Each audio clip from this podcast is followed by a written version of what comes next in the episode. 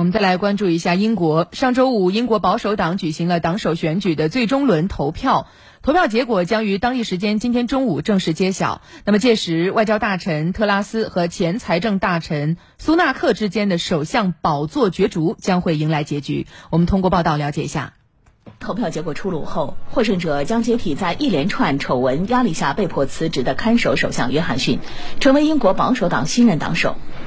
六号，英国女王伊丽莎白二世将正式任命其为首相，随后开始组建新的内阁。从七月下旬保守党党首改选进入决赛圈以来，多份党内民调及选情预测都显示，特拉斯的支持率远远领先对手苏纳克。英国或将在撒切尔、特蕾莎梅之后再度迎来一位女首相。事实上，自特拉斯2021年担任外交大臣以来，就总是在造型上模仿撒切尔，意图打造新铁娘子的形象。外交政策上，他也是强硬派，经常质疑欧盟的决策，还积极推动对俄制裁。国内事务上，他提出减税政策以刺激经济。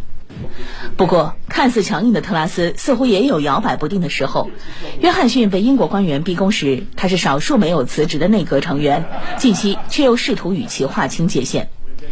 与之相比，苏纳克是最早的一批与约翰逊划清界限的内阁要员。